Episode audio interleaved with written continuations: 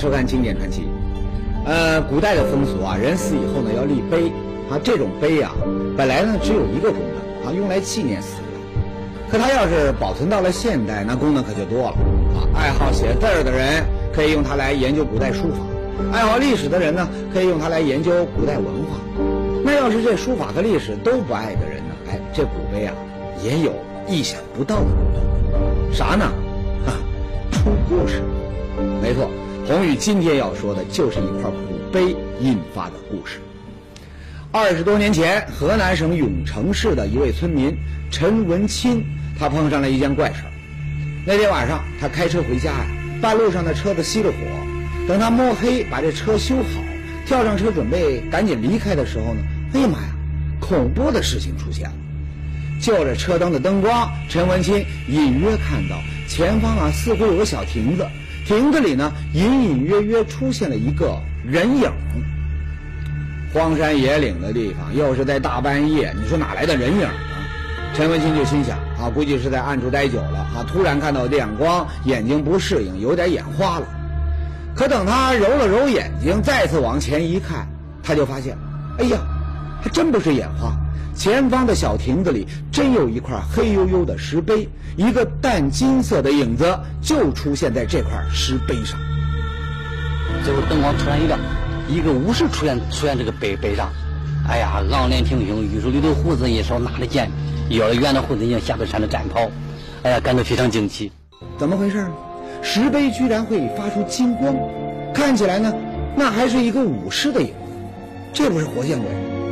当时呢，陈文清的这个脊梁骨啊，那是一阵阵的麻呀。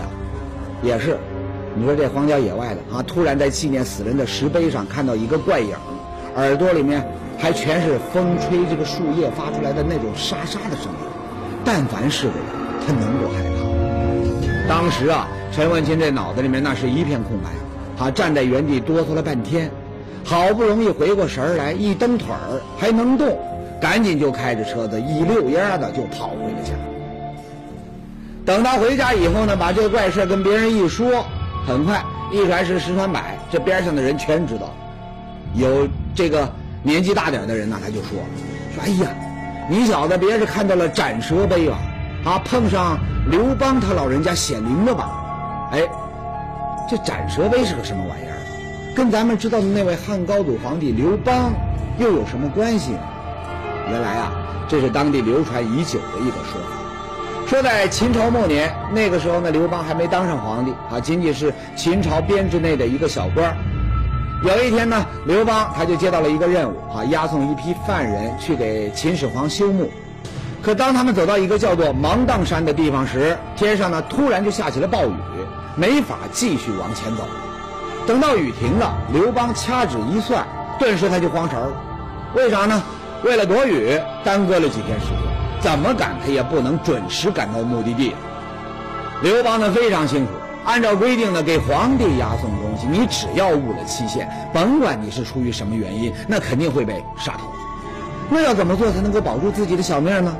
刘邦当时啊是这么做，他把所有的犯人呢都给放了，带上他们一起往外地逃亡。没想到。刚逃到芒砀山的山脚，哎，他们就碰上了一件怪事。正走着就像前面有人环抱，因为现在来到说前有大蛇挡境，他说赶紧从里嗯回吧，嗯，走过去了。这是刘邦元，乃前，那就是拔剑击斩蛇，嗯，蛇断为断为两，尽开，就是说刘邦把蛇斩了。传说中的刘邦斩了这条大蛇以后啊，从此他就顺风顺水，一路打过去，那全是胜仗。很快他就推翻了秦朝。后人为了纪念这段历史呢，还在他斩杀白蛇的地方呢立起了一座石碑，叫做斩蛇碑。那么，把陈文钦吓得够呛的，是不是传说中的斩蛇碑呢？没错。陈文清看到的石碑呢，就在芒砀山的山脚，正是传说中刘邦斩蛇的地方。还有亭子里面这块漆黑的石碑呢，在它的顶端也的确刻了几个大字儿：“刘邦斩蛇。”哈哈，感情这传说中刘邦的发家地哈就是这么一个不起眼的地方。不过呢，刘邦虽说当了皇帝哈，可他呢又不是菩萨，你说怎么会显灵呢？您是不知道。据说呀，陈文清看到怪人的消息传开后，周围呢有一些胆儿大的也来到了斩蛇碑这里。他们发现，一到晚上，用这手电筒往这碑上这么一照，哎，就能看到金色的人影。那个护眼镜也挺对，两腿两腿比较发亮。护这不挺明显吗？对，左手不虚，哎，右着右手呢按着天真宝剑，两腿一垂向前迈，拎起过钩。中间最亮的部位是他的护心镜，这边那个腿非常发达，头非常小，在上方。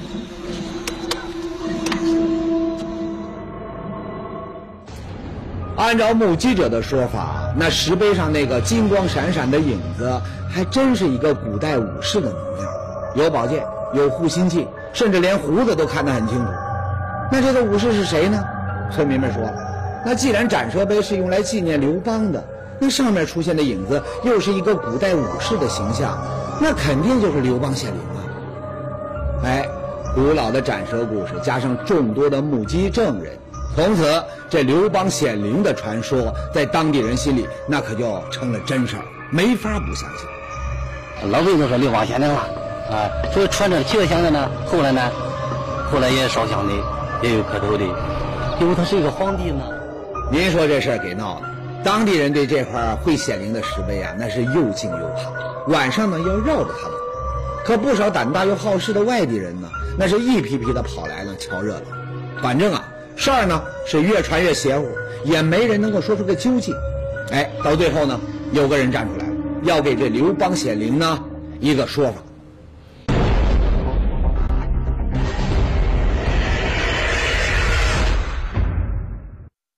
前面说了，河南永城呢有块斩蛇碑，晚上呢会出现金色的武士影子，当地人都说呀，这是斩蛇的刘邦显灵了。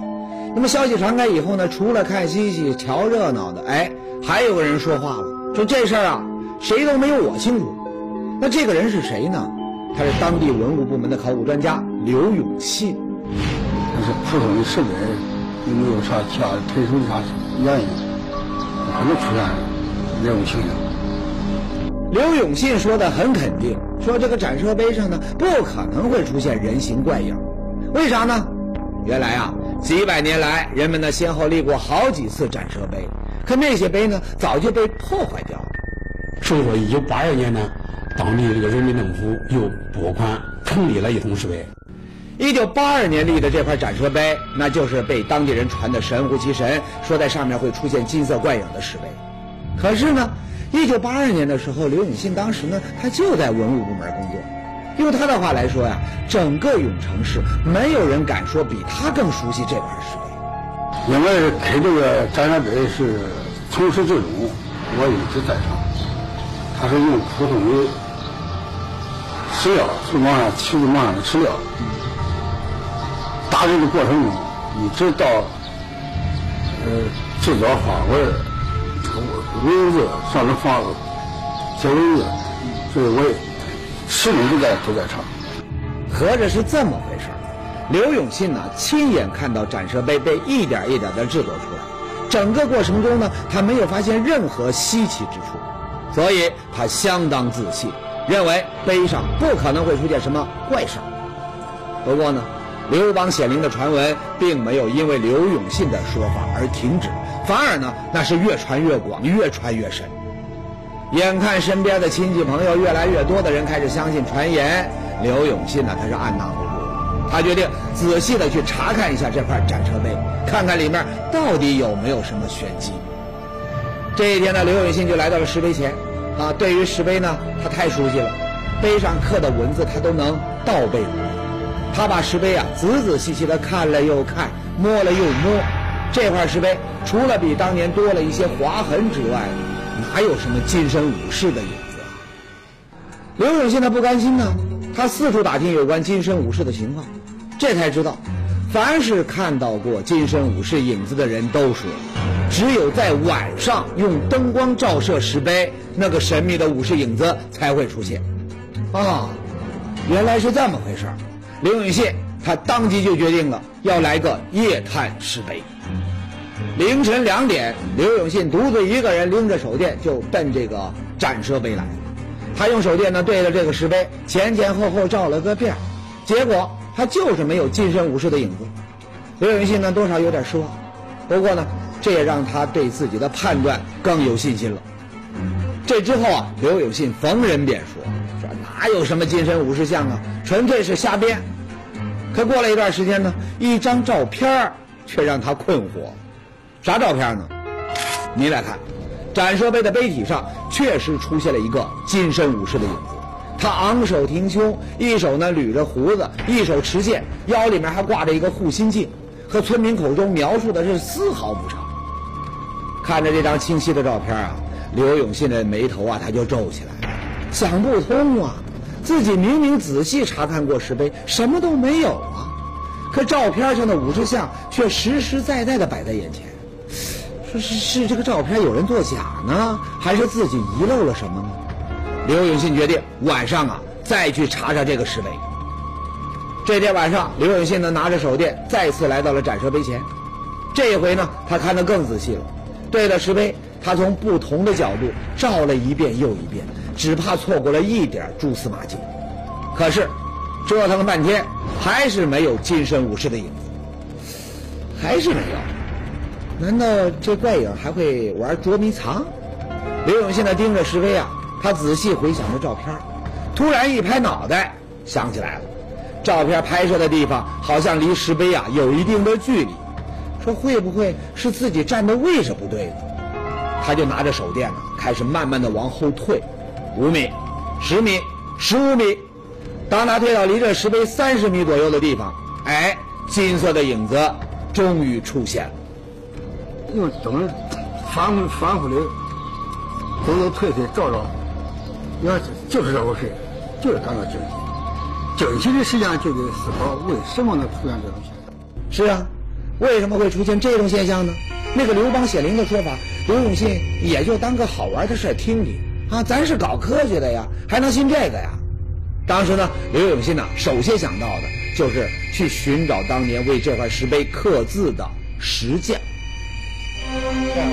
原来这个人刻的这姓燕，叫燕红军。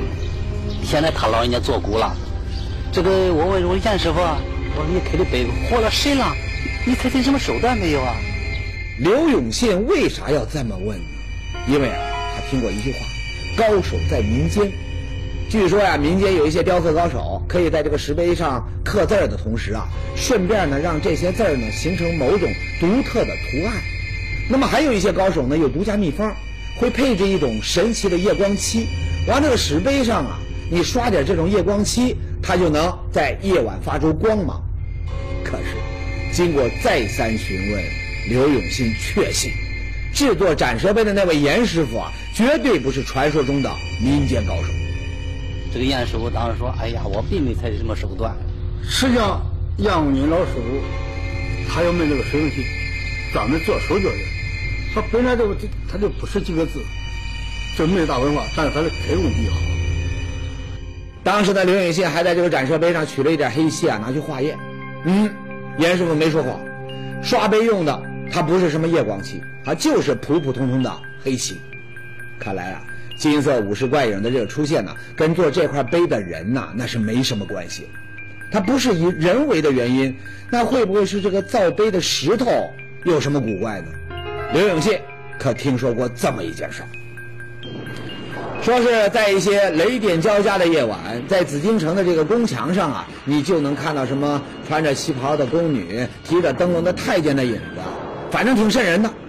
那么后来呢，就有人考证说呀，说那是因为这个紫禁城的宫墙用的这个砖呐，它含有四氧化三铁。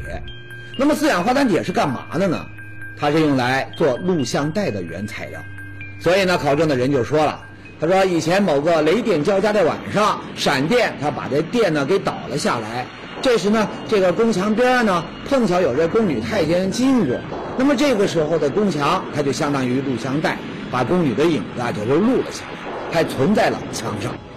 而若干年以后啊，你碰到这个雷电交加的天气，那等于是给这宫墙这盘大录像带呢又通了遍电，结果呢就把当年录下来的那些啊给放了出来。”如果说这种解释是成立的，那这个展车碑的金色怪影会不会也是这么个情况？哎，一调查，刘永信他就发现，展蛇碑的原料它是取自当地一个叫做紫气岩的地方，那儿的石头密度大，质地坚硬，千百年来一直是当地的石匠打造墓碑的首选材料。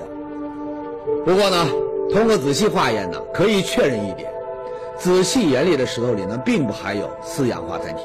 也就是说呢，斩蛇碑并不具备录像的功能。那个金色的影子肯定不是某个被录下来的人影。按说这样一来呢，刘永信他应该挺失望啊，又一种推测呢被推翻了。可事实上呢，他反倒挺兴奋。为啥呢？原来就在调查紫气岩的时候呢，刘永信他听到了一个说法，说这个紫气岩呐跟刘邦确实有关系。刘邦隐藏的地方呢，因为他是个帝王，既然是帝王，他就是不同凡人。他说居的藏的地方有一种五彩云气往上升，所以说呢，这个吕后呢看到这个夜观天象，又看到云气往从芒砀山中升起来，他就知道这是刘邦在这里隐藏。所以说顺着这个紫气呢，就找找到了刘邦。合着这紫气岩和刘邦呢还有这层关系？那用紫气岩的石头雕刻出来的斩蛇碑，会不会就是刘邦显灵的奥秘所在呢？按说呢，这么玄乎的事儿呢，很难查证。可这刘永信呢，自有办法。怎么查证呢？说来呢也简单。如果紫气岩它就是关键的话，那在斩蛇碑附近还有很多同样用紫气岩做成的石碑，他们身上应该也会出现刘邦显灵的奇迹才对。当时啊。天一黑呢，他拿着手电又出发了。一个人在荒山野岭里照完了这个石碑，又去照那个石碑，从不同的角度、不同的距离照了又照。刘永信用了十几个晚上，愣是把附近两百多座石碑呢全部照了个遍。很遗憾，最后的结果证明，除了神秘的斩蛇碑，别的石碑都很正常，你怎么照它也没动静。这回啊，刘永信。可就真有点灰心了，说既不是石碑的这个雕刻手艺问题，也不是石碑的材料有问题，那金色武士影子的奥秘究竟出在哪呢？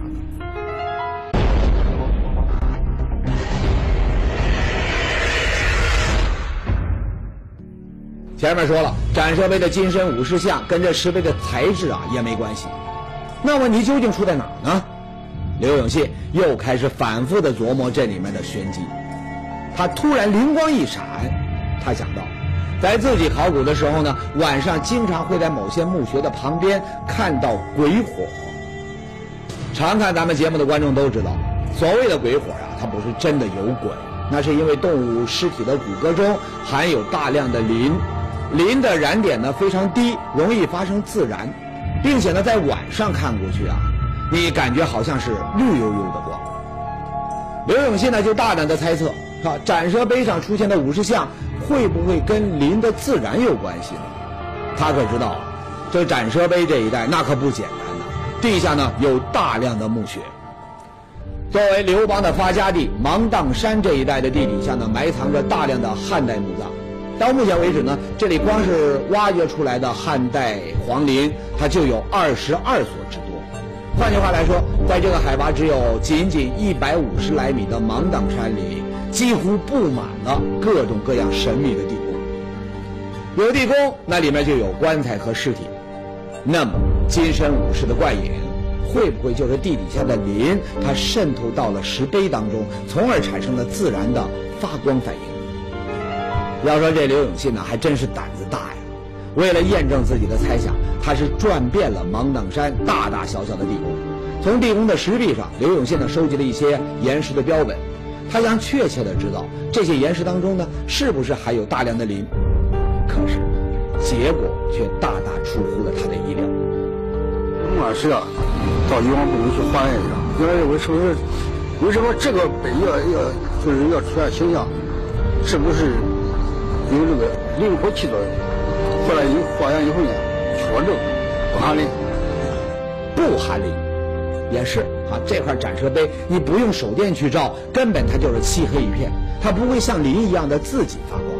再一个，磷在自燃的时候发出的光呢也是绿油油的，根本不是金身武士那样的金光。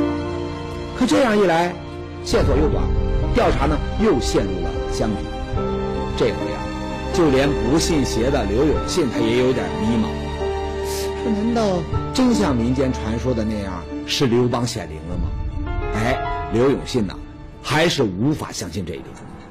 他就找来了大量史料，想从书本上啊去寻找答案。不过呢，刘永信翻遍了历史古籍，包括《永城县志》，他就惊讶地发现，所有的历史记载上都没有展设碑上出现金身武士的记载。这说明什么呢？说明刘邦显灵的说法完全站不住脚。如果真的是刘邦显灵的话，那么以前立过的那些展设碑都应该会出现同样的金身武士像。可在古籍中呢，并没有任何有关的记录。看来啊，这个金身武士的影子问题呢，还是出在1982年立的这块战设碑上。想到了这一点呢，刘永信又仔细地研究了照片中的金身武士影子，记下了照片中金身武士在石碑上出现的位置，然后他又一次来到展设碑前，伸出双手，一寸一寸地摸索石碑的每一个地方。哎，没想到，随着反复的摸索。他居然在石碑上摸出了一个金身武士的轮廓，这个地方高，还是这高高低不同啊？哎，那就是这个地方高一点，这个高一点，高一点就是反光越强的地方就退步。这个地方，这个地方这里有一块高，说是个护心镜。哎，这个高一点，这是又又一又一条腿。啊，大体上还还得吃。我感觉他的像现在摸摸出的图案了，是吧？摸也能摸出来啥？但是你，他就是个图案不行。这时候刘永信才想起来，制作石碑的时候，由于当时的工艺呢还很落后，完全靠石匠一点一点的手工打磨完成。那这样打磨出来的石碑，那肯定不会那么平整，会有凹凸不平的地方。这时候呢，刘永信就想了，说金身武士影子的出现，会不会？是跟这个光线的反射有关系呢？拿个高，哪个反光枪，拿个低低地方，它就是光线弱一点或者是暗一点，产生这一种明暗对比，形成一种人物形象，就就就这回事。这说法呢，听起来啊挺有道理，可还仅仅是刘永信的一个猜测。那有没有办法能够证实这种猜测呢？当时呢，刘永信决定再探斩蛇碑，做个小试验。这天晚上，刘永信呢带着手电，拎了桶水，再次呢来到了斩蛇碑面前。他先用这个手电呢照射着石碑，让这个石碑上呈现出金身武士像，然后呢将水泼到石碑上。哎，就在水接触到石碑的一瞬间，怪事儿发生。咱们可以看到，原本呢很清楚的金身武士影子，顿时变得是一片模糊，再也无法分辨出形状。十几分钟之后。随着水的蒸发，金身武士像又慢慢出现在了碑体上。这种变化说明了什么呢？刘永信专程请教了一位光学专家，专家说呀，说石碑泼上水以后，水就把这凹凸不平的地方呢填满了，整个碑面变得非常的平整和光滑。那这种平整的碑面，光线照上去，它就会是一片模糊。只有当水干了。碑面再次变得凹凸不平，才会把这光线反射到各种特定的角度。那咱们看到的金身武士影子呢，就又出现了。看来啊，光线的反射确实就是石碑上出现金身武士怪影的原因。不过呢，对于这个说法，有人并不满意。谁呢？永城市当地的村民，他们说了，说石碑上的光线怎么反射不好啊？啊，怎么偏偏就反射出一个武士的影子啊，而不是其他的什么东西呢？哎，这摆明了是刘邦在显灵啊！哎，也是，难怪村民们不答应，这也太巧合了吧？不过呢，对于这个问题啊，很快就有人给出了答案。其实啊，这个碑上出现的这种影像，这是一个一个反正非常呃形体非常形象的一个一一一个人的形象，嗯。但是就是说，大家认为，为为啥说是汉高祖刘邦显灵，就是无非是这块碑是展汉高祖展示碑，所以说才把它赋给了，就是高高武的形象。你要是你要是说你要是说是这这块碑是记载有关秦始皇的事迹的话，那就可以说是那秦始皇的如果形象如何如何。他并不是，并不是说是对对。感情是这样：斩蛇碑、紫气岩、刘邦，还有石碑上的怪影，把这些个因素呢联系到一块儿，人们就难免会去联想，甚至呢会人为的去加工渲染，什么金身武士也好，什么刘邦显灵也好，也就自然而然的应运而生。说到这儿呢，这场热热闹闹的刘邦显灵事件也就水落石出。啊，您要是还没怎么明白，宏宇呢还可以给您说一件金身菩萨显灵的事儿。在河北省邢台市呢，也有一块墓碑，用灯光一照呢，它就会出现一个金光闪闪的金身菩萨。一开始呢，当地人也吓得够呛，还以为是祖师爷显灵了。可最后一查，就发现所谓的金身菩萨呀，说穿了也是一种反光现象。那为什么它反射出来的是一个菩萨的图案呢？咱们来仔细看看，这个碑面最顶上是一个灵牌，漆过黑漆，而边上这块呢没漆过，所以呢有光线过来时，灵牌呢会反光，而边上呢却不反光。哎，反射的结果呢，那就是灵牌形成了一个脑袋式的图案，碑面刻字的一大块地方都漆了黑漆，结果呢反光的时候，它就成了人的身子。两个图案一组合，你从远处看，还真像是一个菩萨在那儿打坐。加上村里人对祖师爷的敬仰心理，哎，就有了所谓的金身菩萨。怎么说呢？只能说是种种的巧合，让光线欺骗了咱们的眼睛。不过呢，如果咱们掌握了足够的知识，你想要把咱们骗倒啊，那也不会是一件简单的事情。您说是不是？好了，今天的节目呢就说到这里，咱们下回见。